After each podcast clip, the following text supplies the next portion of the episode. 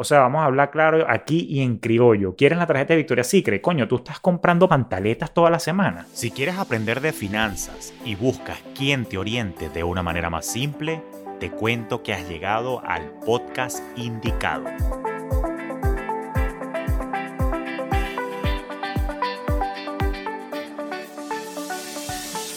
Te habla Julio Cañas y esto es Finanzas Orgánicas un espacio con recomendaciones y reflexiones para procurar tu bienestar financiero, donde también exploraremos tendencias para impulsar tu crecimiento.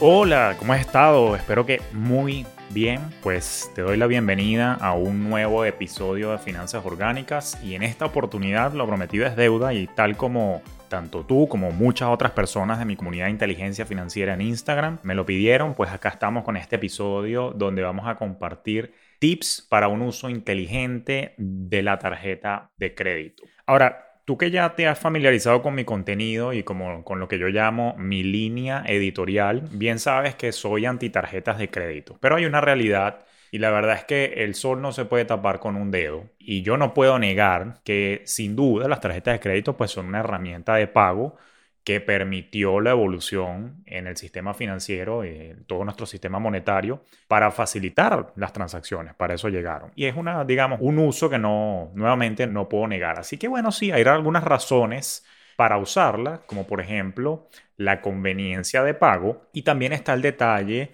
de la seguridad en los pagos, porque muchas de las cosas que pueden estar ocurriendo allá afuera con el riesgo respecto a tu dinero es que de pronto, digamos, si tú tienes el dinero en tu cuenta corriente, en tu cuenta de ahorro, lo único que utilizas es una tarjeta de débito y por mala suerte te clonan es la tarjeta de débito, pues bueno, en ese caso por supuesto que se pone en riesgo todo el dinero que tienes allí. En cambio, si usas las tarjetas de crédito, digamos que el riesgo está un poco más controlado, por lo menos son transacciones que puedes reportar, negociar rápidamente con el emisor de la tarjeta de crédito, etcétera, etcétera, y precisamente por eso es que sería preferible el uso de la tarjeta. Entonces, nuevamente, bien sea por conveniencia o por un tema de seguridad, no hay discusión que las tarjetas de crédito son un medio de pago conveniente para ti en el mundo en el que vivimos digitalizado, particularmente en la parte financiera. Ahora, que las tarjetas de crédito en el fondo sean malas, lo sostengo, pero la realidad y la verdad verdadera es que eso depende más de ti que otra cosa. Eso depende de,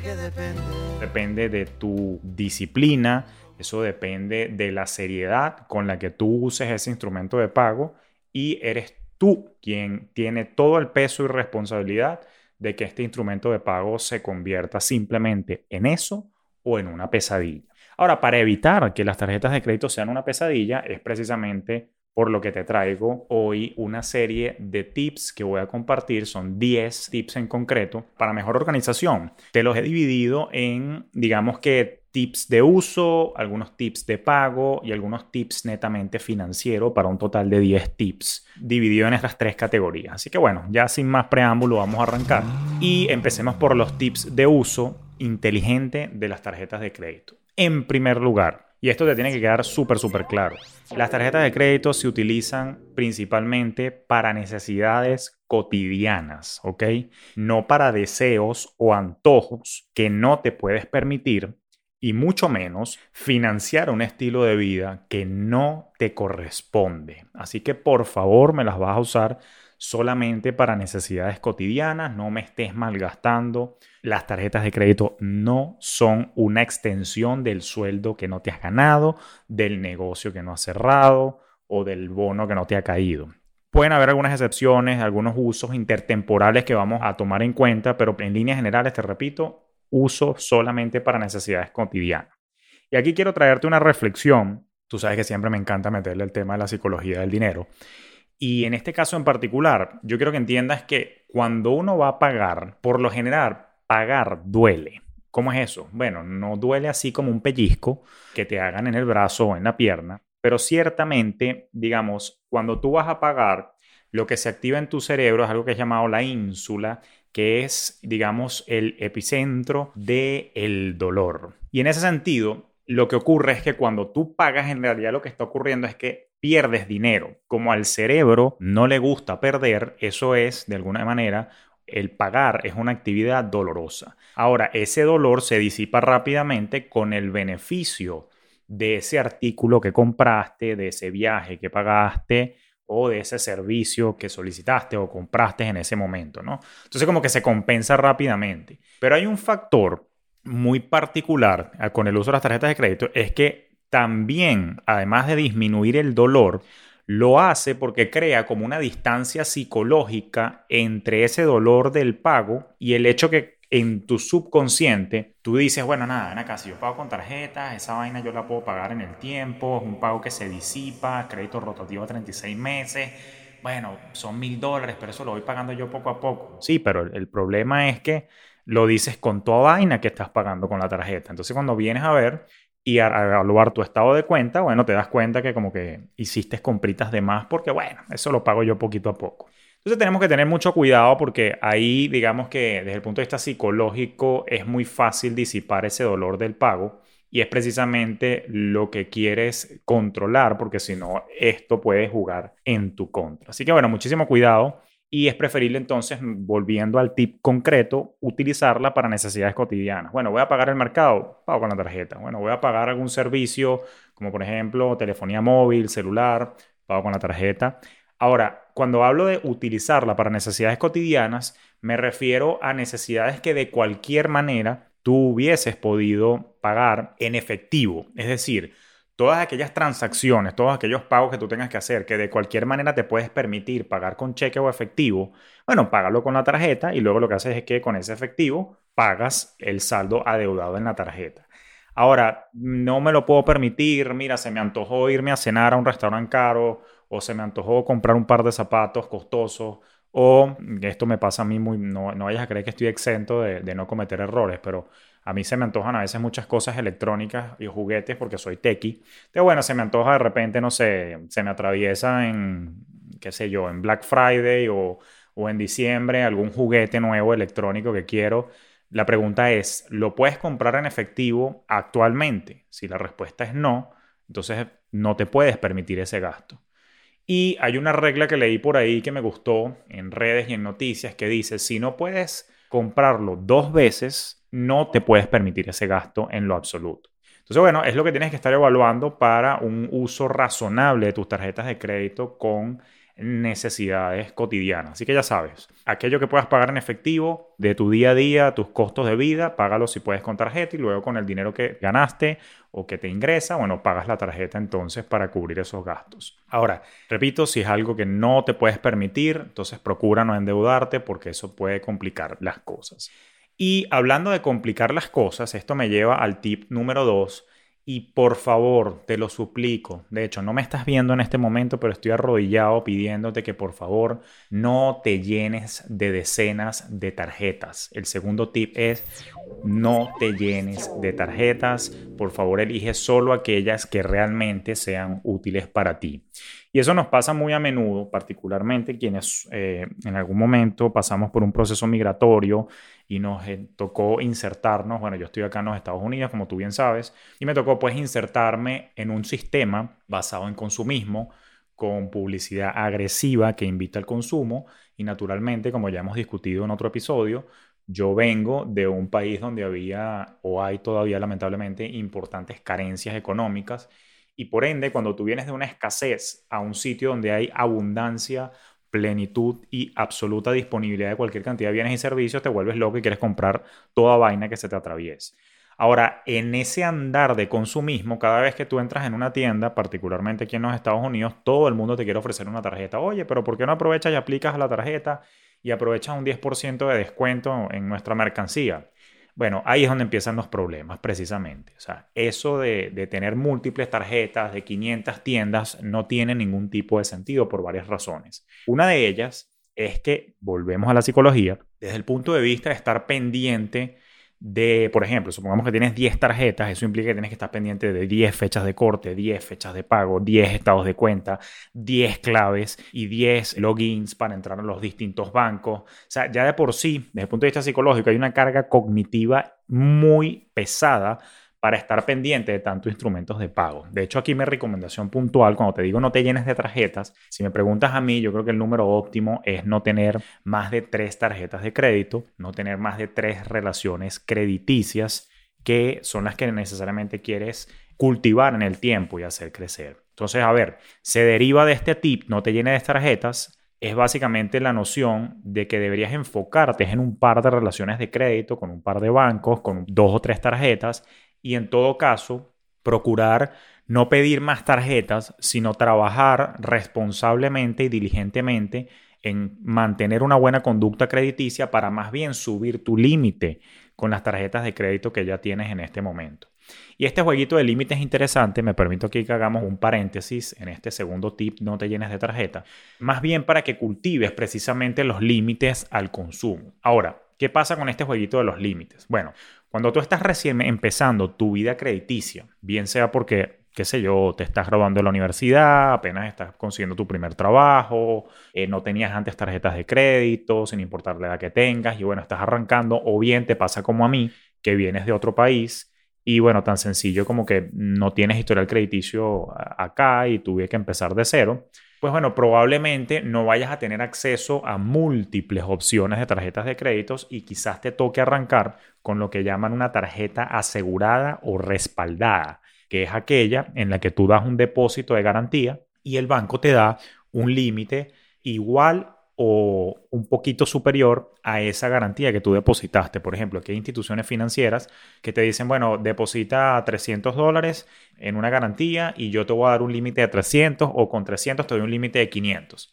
Lo cierto es que cuando arrancas así, al cabo de 6 a 12 meses, si tuviste una buena conducta crediticia, si pagaste a tiempo, si no te sobregiraste, si te portaste bien con el banco y con la tarjeta, ellos te liberan la garantía, ¿ok? Entonces la tarjeta deja de ser respaldada y pasa a ser una tarjeta común y corriente. Y no solo eso, sino también que te abres a la oportunidad de que el mismo banco y la tarjeta de crédito o la entidad financiera que emitió la tarjeta te suba el límite de crédito. Ahora, una de las preguntas que tú o algunos otros miembros de la comunidad de inteligencia financiera en Instagram me pasaron cuando hice la consulta por allí, por las historias, me dijeron como, oye Julio, ¿cuáles son los requerimientos precisamente para yo aumentar mi límite sin tener que solicitarlo? ¿no? ¿Cuáles son esos pasos para yo conseguir un aumento de límite cuando tengo mis tarjetas de crédito? Bueno, en líneas generales el banco como que alegremente no va a andar por ahí disparando ofertas de incremento de límite, a menos que, bueno, tengas una relación bancaria muy sólida y por sólida me refiero a que tengas dinero, buen dinero depositado con ellos y que ellos tengan una noción de cómo está tu salud financiera. Pero de lo contrario, sí, siempre te puedes acercar a tu institución financiera y solicitar un incremento. Ahora, ¿qué tiene que ocurrir? Bueno, yo te voy a dar unos secretos que no explican muy abiertamente por allí, y esto es algo que no solamente lo aprendí como consumidor, sino también que lo viví en la época en la que yo fui tesorero de un banco en mi país natal y por supuesto desde el manejo de tesorería trabajaba muy de cerca con el departamento de tarjetas de crédito. Resulta que más allá del tema del credit score, que ya vamos a conversar al respecto, y más allá de todo eso que se ve en Internet, internamente los bancos tienen un árbol de decisión, es decir, un sistema o un algoritmo que está, digamos, implícito en toda su plataforma electrónica de banca con la que manejan las relaciones, manejan las cuentas bancarias, etcétera, etcétera. Particularmente en el módulo de tarjetas de crédito, ellos van, los bancos, digo, van haciendo monitoreo o tracking de lo que es tu consumo promedio y tu capacidad de pago. ¿Cómo afecta esto tu negociación al momento de pedir un incremento de límite? Bueno, el sistema automáticamente sabe, por ejemplo, que si tú tienes un límite de 1000, ok, te voy a poner con ejemplo, si tú tienes un límite de 1000 y lo usas por completo, vamos a pensar que, suponer que estamos en un mes, ok, y para el día 10 de cada mes ya tú utilizaste el límite completo de 1000, pero lo pagaste ahí mismo. Para el día 20 volviste a utilizar el límite y lo volviste a pagar. Y entre el 20 y el 30 del mes volviste a utilizar el límite completo y lo volviste a pagar si notas, has hecho acá tres pagos de mil dólares, es decir, para un total de tres mil en ese mes, para una tarjeta que lo que tiene es un límite de mil. Entonces, como le diste vuelta tres veces al límite, el banco automáticamente ya empieza a detectar que tú tienes una capacidad de endeudamiento y de pago tres veces más grande que la que él te dio. Espero haberme explicado con, con este ejemplo. Entonces, básicamente, cuando tú arrancas tu relación bancaria con, de tarjeta de crédito con cualquier entidad, ellos te dan un límite como para ver qué tal, basado en la información que tú des y lo que ellos puedan recolectar.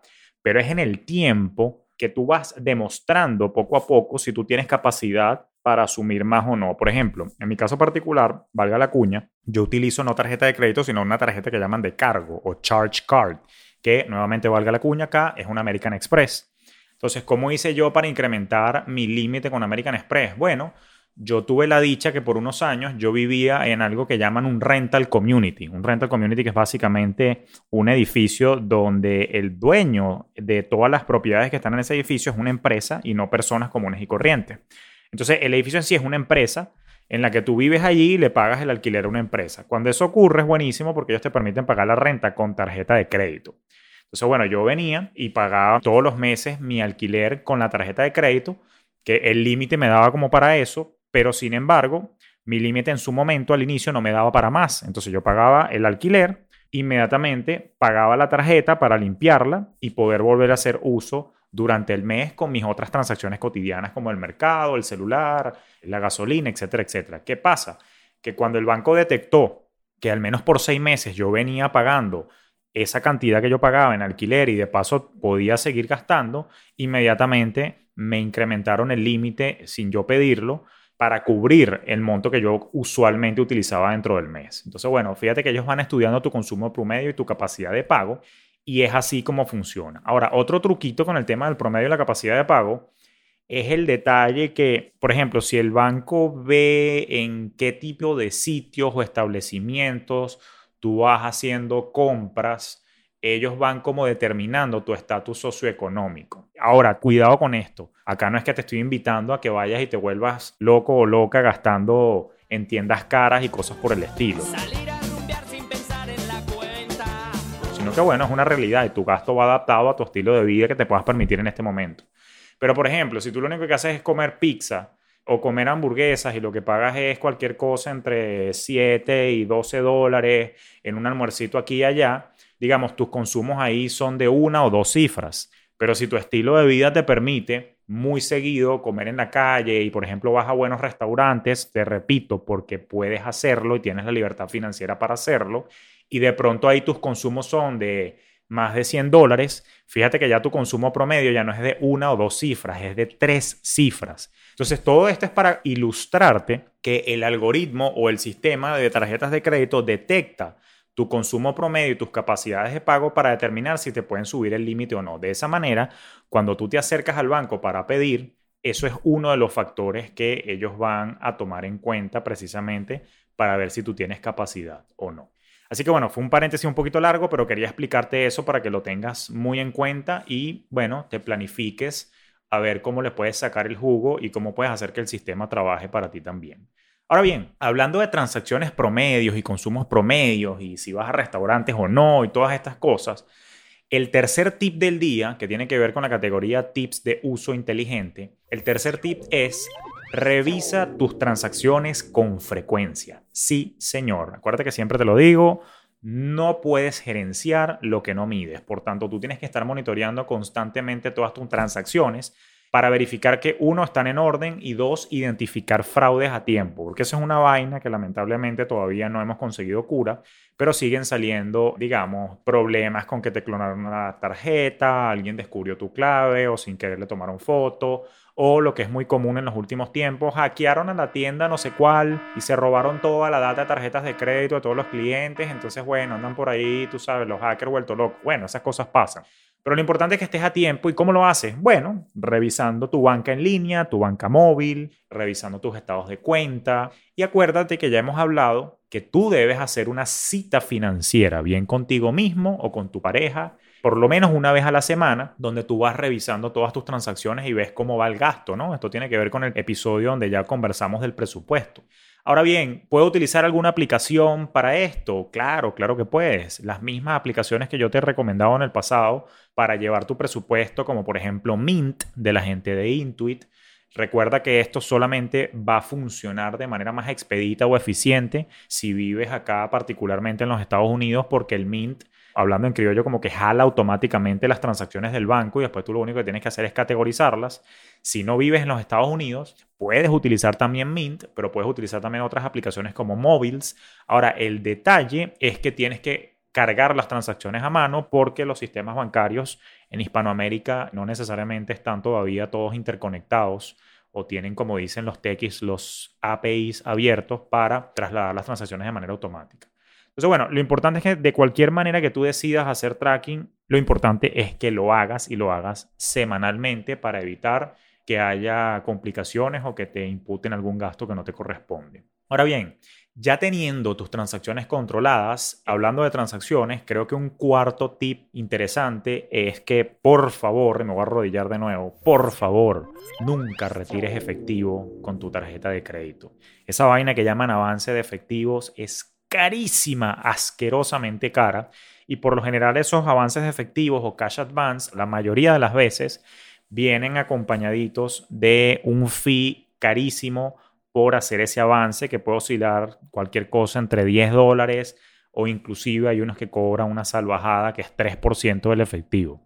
Es decir, que si tú retiras 100 dólares, te van a quitar 3 dólares por transacción y eso sin incluir todo lo que es los fees por mm, avance por un telecajero, que si es un banco que es tuyo, que no es tu banco. Entonces, bueno, la verdad es que las tarjetas de crédito para avance de efectivo no recomendable. Cuarto tip, nunca retires efectivo con tus tarjetas de crédito. Así que ten mucho, mucho, mucho cuidado con eso. Seguimos avanzando acá en los tips de uso inteligente de las tarjetas de crédito y quiero pasar ahora a una segunda categoría de tips. Hasta ahora llevamos cuatro y esta siguiente categoría son tres tips que quiero darte que tienen que ver un poco con los pagos, ¿no? Y básicamente el quinto tip que te traigo es, bueno, conoce tus fechas de corte y tus fechas de pago. De ser necesario, cámbialas para nunca saltarte un pago o hacer un pago tardío. Como bien sabes, porque esto yo estoy seguro que ya lo, conoces bastante bien, cuando tú te llega un estado de cuenta de una tarjeta de crédito, aparecen varias informaciones en un recuadrito, normalmente arriba a la derecha o a la izquierda, ¿no?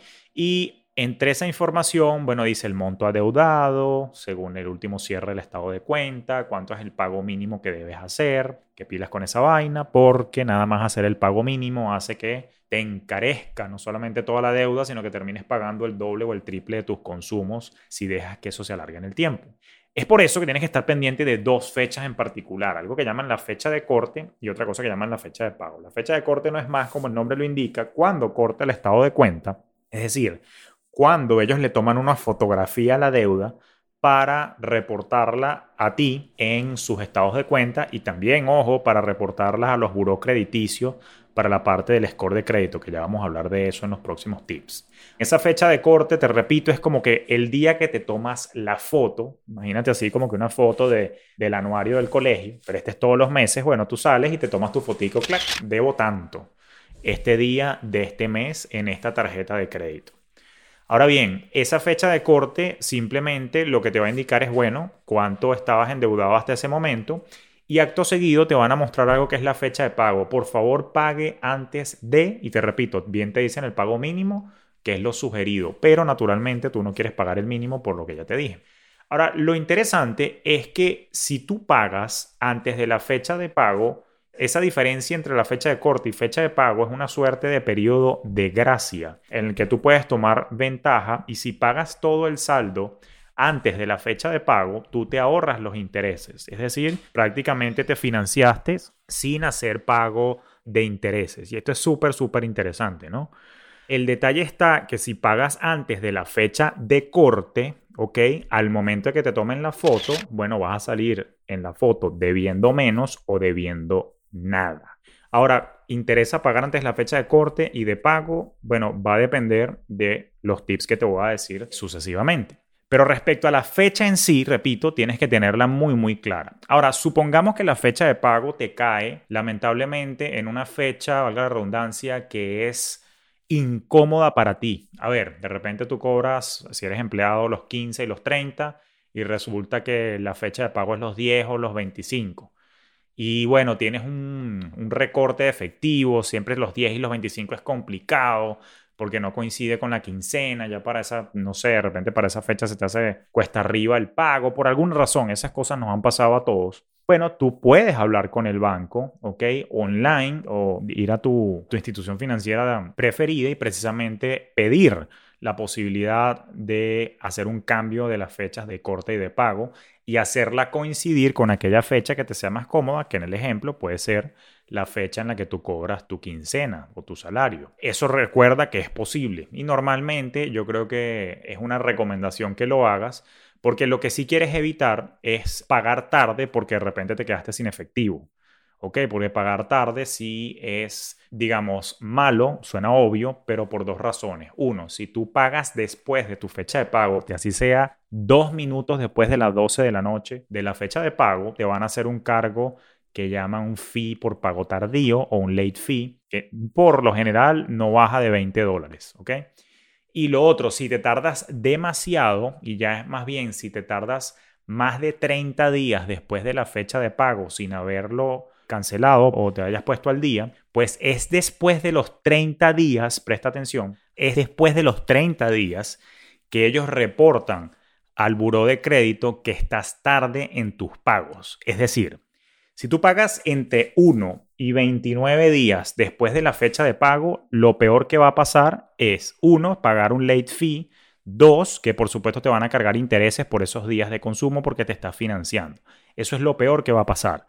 Pero si pagas después de 30 días de tu fecha de pago, no solamente va a ocurrir lo que ya te acabo de explicar, sino que también vas a tener una mala nota en tu score de crédito porque es a partir de los 30 días de pago tardío que los bancos y las instituciones financieras reportan que algo anda mal con ese crédito.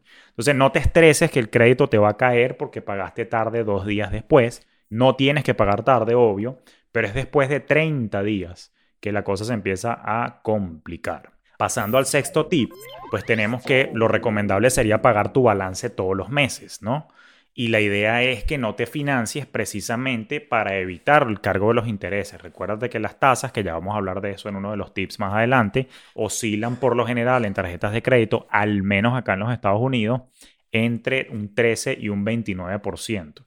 Dependiendo del país en el que tú vivas, bueno, tendrás que ver cuál es la tasa que te están cargando, pero lo que queremos evitar de cualquier manera es pagar un alto interés por un consumo y particularmente si yo estoy trabajando, según el tip número uno, gastos que tienen que ver con mi consumo cotidiano, se supone que no tiene sentido que yo me esté financiando, ¿no te parece? Bueno, si yo lo que estoy pagando es, por ejemplo, el supermercado y se supone que el supermercado también lo puedo pagar con cash, entonces, bueno, ¿para qué me voy a financiar? Ahora, por eso es que es importante nuevamente que utilices las tarjetas de crédito, rescatando de nuevo el tip número uno, en hacer gastos que tengan que ver con tus transacciones cotidianas. De esa manera, este tip número 6, paga tu balance todos los meses, lo vas a poder cumplir.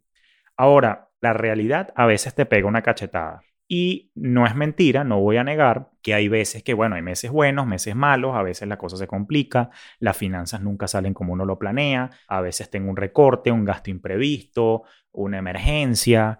Mira, técnicamente las tarjetas no deberían ser tu colchón de emergencia. Esto ya lo hablamos, tu colchón de emergencia deberían ser ahorros que tú tienes aparte precisamente para estas eventualidades. Pero bueno, a veces la vida pasa y algo ocurre que sí, no, bueno, lamentablemente no vas a poder pagar todo tu balance y te vas a tener que financiar. Y si te tienes que financiar, entonces caemos en el tip número 7. Si te vas a financiar, procura que no sea por más del 30% de tu límite de la tarjeta de crédito o al menos que constantemente, y cuando digo constantemente me refiero a que mes a mes, en la fecha de corte, cuando te toman la foto para el anuario mensual de tu endeudamiento, pues no aparezcas en la foto debiendo más de 30% de todo tu límite de la tarjeta. Vamos a entrar un poquito más en detalle acá para explicar mejor este tip número 7. ¿Qué pasa? Tú tienes que estar monitoreando lo que llaman tu ratio de endeudamiento a crédito. ¿Qué quiere decir esto? Vamos con un ejemplo súper sencillo, dos ejemplos de hecho. Mira, supongamos que tienes una sola tarjeta que tiene un límite de, a ver, vamos a redondearlo para hacerlo más fácil, mil dólares. Entonces, supongamos que tienes una sola tarjeta de mil dólares y en la fecha de corte, cuando corta, que ya te lo expliqué, bueno, tú sales que a ese momento tú debes 600 dólares y tienes un límite de mil. Si tú divides 600 entre 1000, eso te da que a la fecha de corte tú estás endeudado por un 60% de tu capacidad de endeudamiento. Esto no es bueno consistentemente. Déjame aclarar aquí un mito. La gente se pone nerviosa. Coño, Julio, este mes salí endeudado por 65% de mi tarjeta. Bueno, vamos a calmarnos, ¿ok? Si estás consistentemente todos los meses debiendo 65% del límite en la fecha de corte, bueno, naturalmente sí va a caer tu score crediticio. Si pasa en un solo mes, bueno, no, no pasa nada. Pero si consistentemente es lo que debes, 65% de tu límite, por ejemplo, entonces, bueno, ahí sí las instituciones financieras empiezan a, decir, epa, aquí está pasando algo, fíjate que este no ha bajado la deuda, ¿qué ocurre aquí? ¿Qué está pasando? Entonces ahí es donde empiezan, si se quieren, las alertas en los sistemas. Déjame seguir con un segundo ejemplo. Este fue el caso de una sola tarjeta de 1000. Vamos a suponer que tienes dos tarjetas, ¿ok?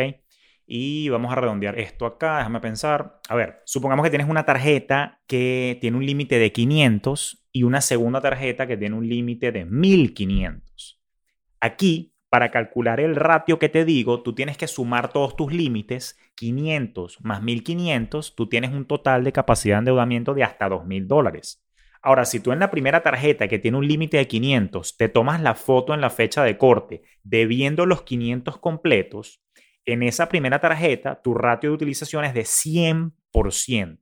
Ahora, si en la tarjeta B, que tiene un límite de 1500, en la segunda tarjeta, no debes nada y en la fecha de corte debes cero, pues entonces tienes un ratio de utilización de 0%. Pero en el todo, si tú sales endeudado con 500 dólares sobre una capacidad de 2000, fíjate que en el todo, en realidad tú lo que debes es un 25% de tu capacidad de crédito. Eso no está mal. Entonces, conclusión, si tienes una sola tarjeta, por supuesto que es más fácil. Si tienes dos, tres, cuatro tarjetas, lo que tienes que hacer es sumar todos los límites y estar pendiente cuánto debes para que calcules tu ratio de endeudamiento global, que no es más que dividir, sencillito, dividir cuánto debo según fechas de corte entre el total de mi capacidad de endeudamiento y el total de capacidad de endeudamiento es la sumatoria de todos los límites que tú tienes aprobados al momento. Ahora, esto es súper, súper, súper importante. Tienes dos maneras de controlarlo. Uno, puedes crear una tablita de Excel donde lleves un control o puedes utilizar naturalmente la misma aplicación que ya te recomendé antes, Mint. Y si vives acá en los Estados Unidos, particularmente hay una aplicación que a mí me encanta y la utilizo con mis clientes y conmigo mismo también, que se llama Credit Karma. Y Credit Karma, al igual que Mint, él te jala las informaciones y todas las transacciones que tú haces de todas tus cuentas bancarias y tus tarjetas de crédito y él te hace estos cálculos mes a mes de manera automatizada. Ahora, ¿por qué es importante este tema de los porcentajes? ¿Y por qué es importante recalcando el intro que yo hice a este episodio? Mira, no podemos negar no solamente que las tarjetas de crédito son un medio de pago conveniente, sino que la verdad es que vivimos en un sistema financiero en el que tu índice crediticio o tu conducta crediticia es importante para muchos aspectos de tu vida, como por ejemplo al momento que vayas a comprar una casa, un carro, un crédito estudiantil. Entonces, bueno, digamos que el uso sano de tarjetas de crédito te permite construir este crédito. Ahora, Julio, ¿de dónde sacaste tú eso que no me endeude por más del 30% del límite? Bueno, porque particularmente acá en los Estados Unidos existe algo que se llama el score de crédito o el credit score, que es calculado por tres buros crediticios, ¿ok? TransUnion, Experian y Equifax, y que conforman algo que llaman el FICO score, ¿ok? El Fair Isaacs Corporation Score, que se inventó hace muchísimos años y es a través de lo cual miden tu conducta crediticia. Te voy a hacer un resumen. Básicamente el 30% de tu score crediticio está basado en los montos de deuda que tú tienes. Es decir, este límite que te estoy hablando, el cual tienes que cuidar, vale un 30% de tu nota todos los meses. Otro 35% el historial de pago. Por eso es que aquí fíjate que es importante los tips de pago. 5, conocer fechas de corte y de pago. 6, pagar tu balance todos los meses. Y 7, no endeudarte más de 30%. Porque estos tres tips, si tú los manejas muy bien, ahí nada más y nada menos tienes el 65% de tu score crediticio. Entonces, casi, a ver, dos tercios de tu score crediticio dependen de que tú seas responsable utilizando estos últimos tres tips que te estoy dando. Así que bueno, ya sabes, esto si vives en los Estados Unidos puedes utilizar Credit Karma. Ahora te repito, ya resumiendo esta parte de los tips de pago, ¿cuándo es el mejor momento para pagar la tarjeta de crédito? en mi opinión, antes de la fecha de corte para cuidar que no te excedas del 30% del límite, porque ya por encima de 30% esto te puede afectar el credit score. No importa si en un mes en particular, bueno, no había de otra, salí con más de 30%, no te estreses. El detalle es que en promedio a lo largo del año trates de estar por debajo de 30%. Si en un mes en particular no pudiste, no pasa nada. Entonces recuérdate que también para aprovechar los ciclos o las fechas de corte, básicamente trata de pagar antes de la fecha de pago todo el balance para evitar gastos de intereses. Sin embargo, si puedes pagar ante la fecha de corte y salir reflejando menos deuda, mejor. Recuérdate también que cuando tiene que ver con pago mínimo, mucho cuidado si te quedas pegado o pegada trabajando nada más con pagos mínimos, vas a pasar el resto de tu vida pagando tarjeta de crédito y eso no es saludable porque se encarecen todas tus compras. Y si estás interesada o estás en algún problema financiero y quieres saber alguna metodología de cómo pagarlas más rápido, por favor recuerda escuchar mi episodio saliendo de la esclavitud de las deudas, donde explico en detalle el cómo salir de esto. De todas maneras, en un episodio posterior también me voy a encargar de grabar algo respecto a la parte negativa de cuando ya estás metido en problemas, cosa que yo he vivido también. Pero por hoy vamos a hablar de tips inteligentes. En otro episodio te voy a hablar de si ya estás metido en problemas. Bueno, hablaremos un poquito ahí más de debt settlement o de, de saldo de deudas y negociación con las instituciones financieras.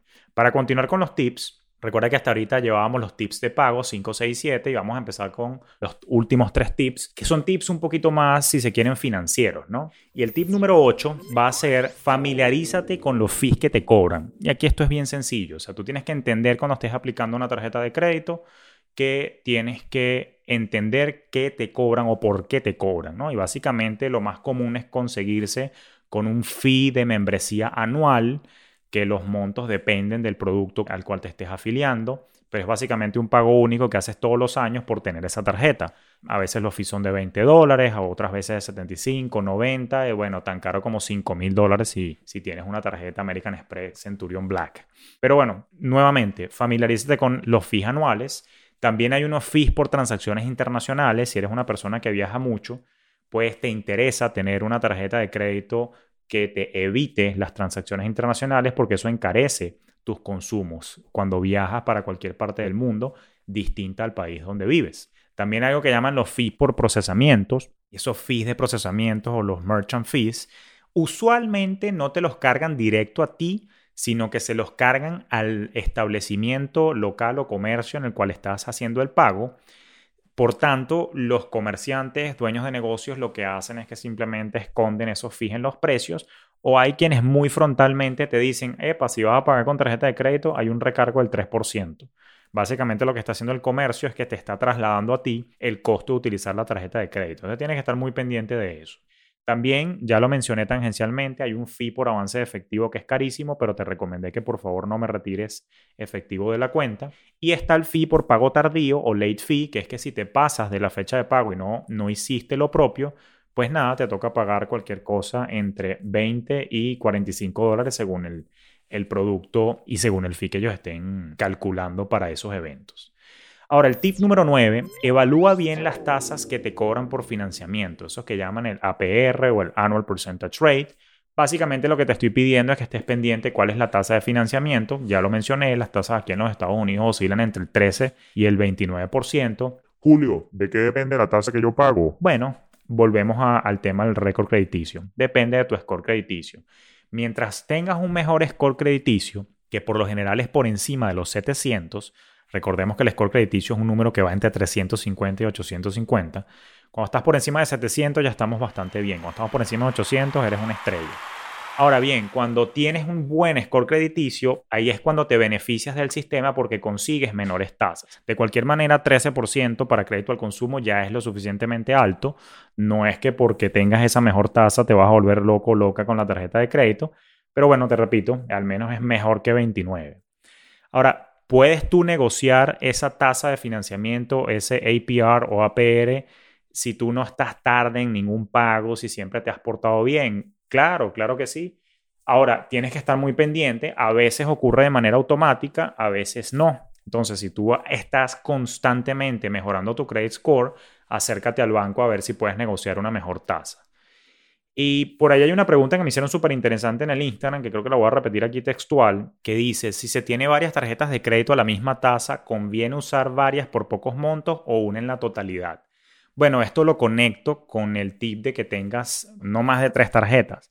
Trata de no llenarte de tarjetas porque se vuelve la cosa un pasticho mental y ahí es donde se complica todas las cosas. Entonces, al final del día, creo que más allá del tema de utilizar varios por pocos montos o una en la totalidad, esto se conecta también con el tip que era el número 7 respecto a no pasarse el 30% del límite. Entonces, por eso es que es importante que utilices nuevamente Credit Karma o utilices alguna hoja de cálculo para que estés pendiente para que en el todo no te pases el 30% de endeudamiento en la fecha de corte, que esa es la mejor salud crediticia que puedes tener para mantener tu credit score altísimo. Ahora, nuevamente, no es que soy fan de las tarjetas, pero bueno, como ya hemos dicho, son una herramienta interesante y esto me lleva al tip número 10 y es el último tip del episodio. Y es que trata de tomar ventaja de los beneficios adicionales que te puede ofrecer el producto. ¿Cuáles son esos beneficios adicionales? Bueno, nada, hay tarjetas que te ofrecen reverso de, efectivo en los cargos que haces, que es lo que llaman acá un cashback, o puedes acumular puntos o puedes acumular también millas, que después puedes cambiar por lo propio, por simplemente boletos aéreos, descuentos en estadías, o, y valga la cuña, repito, como yo utilizo American Express, porque no tengo tarjeta de crédito, utilizo Charge Card, porque yo pago todos mis consumos todos los meses y así evito la tentación. Quizás un poco extremo, pero bueno, me ha funcionado bastante bien. Pues a mí mi tarjeta de crédito me da puntos por mis consumos. Entonces yo siempre estoy pendiente en la aplicación a ver qué tipo de beneficios adicionales hay o qué ofertas puntuales. Hay veces que sacan ofertas especiales donde dicen, bueno, este mes si pones gasolina en tal gasolinera, te vamos a dar 5 puntos más por cada dólar que si echas en otras gasolineras, digamos que tú utilices. O por este mes, mira, si haces este tipo de compras aquí y por supuesto algo que necesito, entonces te damos puntos extra. Entonces, bueno, eh, digamos, le voy sacando ventaja a eso y al final voy acumulando cualquier cantidad de puntos que después lo puedo cambiar por lo que a mí me guste, bien por saldo para pagar la misma deuda o a veces por lo he cambiado por boletos aéreos o incluso en mi caso en particular, siempre que me la paso leyendo y comprando libros, a veces los cambio por, por simplemente algunas compras que hago por ahí en libros en internet, etcétera, etcétera. Pero bueno, sí, hay unas ventajas y esto me lleva ya para cerrar Ah, bueno, Julio, en función de todos estos 10 tips que tú me has hablado, eh, básicamente, ¿cuál tarjeta elijo? ¿no? Y esa creo que es una, una pregunta súper válida y súper, súper importante. Y esto nuevamente lo conectamos con el tip número uno, utilizar tarjetas para necesidades cotidianas. Tienes que buscar es aquella que se adapte más a tu realidad y a tu día a día. Te voy a dar un ejemplo. Supongamos que yo, Julio, en este momento quisiera sacarme una nueva tarjeta de crédito. Entonces, si yo evalúo mi día a día, yo me doy cuenta que hay dos tiendas, valgan la cuña, a las que yo acudo constantemente. A mí me da, como dicen en francés, ladilla ir a tiendas. Toda vaina la compro por Amazon. Entonces, ¿qué ocurre? Si tú te pones a ver mis gastos, yo hago full, full compras por Amazon. Todo lo que puedo lo compro por Amazon. Haces una pendejada, un par de pilas, no importa que me llegue al día siguiente. En ese sentido, si yo consigo pertinente que la tarjeta de crédito de Amazon me brinda algún beneficio sustancial, dado que yo constantemente estoy comprando con ellos, entonces vale la pena que yo considere la tarjeta de Amazon. Aquí en los Estados Unidos, por ejemplo, valga la cuña, hay gente que de repente va muchísimo a Costco. ¿Tiene sentido tener la tarjeta de crédito de Costco? Bueno, si te la pasas metido en Costco y todo lo compras en Costco, posiblemente sí. Coño, Julio, pero yo quiero sacarme la tarjeta de Victoria's Secret, la de JCPenney, la de Neiman Marcus y la de todas esas tiendas que están por ahí. No, te lo prohíbo a sí mismo. Te lo prohíbo. ¿Por qué? Porque normalmente esas tienditas del carajo son las que tienen las tarjetas con la mayor tasa porque te recuerdo que ellos no son bancos. Por ende, ellos son los que más te van a clavar tasa de interés y con esas tarjetas sí es más difícil negociar que te bajen la tasa. Así que preferiblemente me haces el favor, y me puse regañón, me haces el favor y te me sacas tarjetas de tiendas inmensas que por detrás tengan algún negocio financiero o preferiblemente tarjetas de créditos que vengan directo como producto de una institución financiera. ¿Por qué? Porque tienen otras líneas de negocio y de ingreso, por tanto, no necesariamente te van a clavar siempre con la tasa. Y segundo, o sea, vamos a hablar claro aquí y en criollo. ¿Quieres la tarjeta de Victoria Secret? Coño, tú estás comprando pantaletas toda la semana. No creo que eso sea así. O los caballeros, tú estás comprando medias en, en Macy's o en alguna de estas tiendas toda la semana. Eso es paja. No ocurre así. Voy con un ejemplo real de mi vida personal. Yo voy full a Target o sea, voy a supermercados, pero hay ciertas cosas que las compro en Target. ¿Tendría sentido que yo considere la tarjeta de Target? Posiblemente, porque por ejemplo ellos tienen una promoción que si utilizas la tarjeta de débito o crédito Target, ellos te devuelven 5% de tu compra. Coño, para 5% de ahorro aquí a cada rato, ¿sabes? Y si voy constantemente, puede que tenga sentido. Eso, bueno, te regañé nada más es para decirte que sácate tarjetas de crédito que de verdad se alineen con tu estilo de vida y que te ayuden a optimizar tus gastos. Yo, valga la cuña, siempre recomiendo particularmente quienes viven en los Estados Unidos y creo que a nivel mundial, a mí la American Express en lo personal me parece tremendo producto, no me están pagando comisión por decir esto, simplemente lo estoy diciendo como un usuario responsable y me encanta que sea un charge card porque ya yo sé que no me puedo volver loco y simplemente lo que hago es que tanto gasto, tanto pago todos los meses. Ya yo sé que si me vuelvo loco voy a estar en aprietos el mes que viene para hacer ese pago. Ahora bien, eh, Julio, que es que hay unas tarjetas muy buenas que están saliendo, que si, oye, la de Apple, coño, ese es tremendo ejemplo, menos mal que lo dije. La de Apple, por ejemplo, yo consumo muchos productos de Apple. Eh, quien me conoce sabe que soy Mac user, Apple user, del culto a Mac. Steve Jobs es mi segundo Dios. En ese sentido, ¿necesito o me sirve la tarjeta de Apple? Bueno, tengo que evaluarlo. Todavía no me la he sacado. Yo no salí de fiebre a pedir tarjetas que no necesitaba hay que ver nuevamente si de repente no, es que Julio, coño, mire, es que la tecnología, porque entonces tienes el wallet y, te ayuda a controlar mejor los gastos y la tasa está bien competitiva porque yo tengo un buen score de crédito, me dieron una tasa baja, yo no tengo más tarjetas de crédito. Bueno, ok, está bien, considéralo, piénsalo, pero nuevamente, no te saques productos a lo loco por sacarlo. El hecho de tener mil tarjetas no te hace mejor deudor, más bien juégale a los límites, trata de reducir y simplificar tu vida financiera. Ya para cerrar y despedirme, porque esta clase estuvo un poco larga, pero bueno, yo aquí encantado, ustedes saben que si me dan play yo me inspiro. Quiero que pienses en algo, ¿ok? Y lo dijimos hace un par de episodios y fue una frase que me pareció lapidaria. En lo que te enfocas se expande. Esa frase de un episodio anterior, que creo que fue el con Daniel Rodríguez, me encantó y quiero que entiendas una vaina y que te quede claro de una vez. Sí, está bien. Hay que tener buen score de crédito. Sí, está bien. De pronto las tarjetas de crédito son un mecanismo de pago conveniente y seguro que me ayuda a construir ese crédito. Pero si te me pasas el resto de tu vida enfocado en las tarjetas, si te me pasas el resto de tu vida enfocado en el credit score, si te me pasas el resto de tu vida enfocado en que quieres ser buen deudor, estás rejodido o rejodida en las finanzas.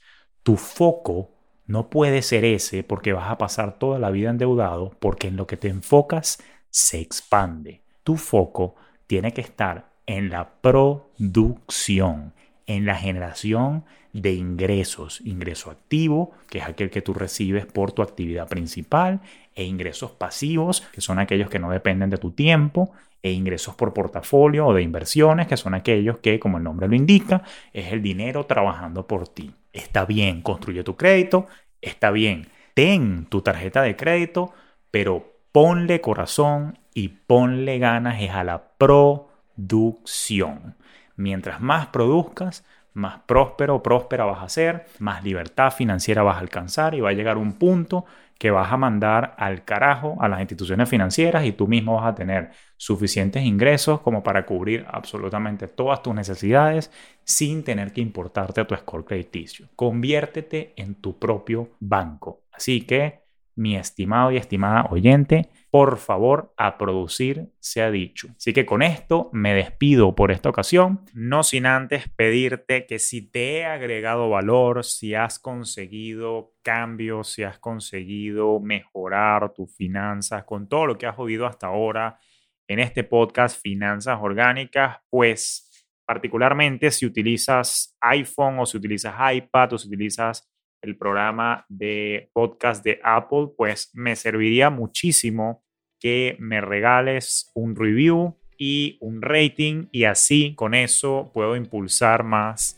el alcance de estas palabras y de este enseñar a muchísimas más personas que al igual que tú seguramente se pueden beneficiar. Así que nada, te cuesta solamente dos minutitos, regálame un review y un rating. Y pues nada, será hasta un próximo episodio en el que seguiremos hablando de inteligencia financiera y compartiendo más tips. Muchísimas gracias por tu tiempo y bueno, hasta una próxima ocasión. Chao. Esto fue Finanzas Orgánicas con Julio Cañas.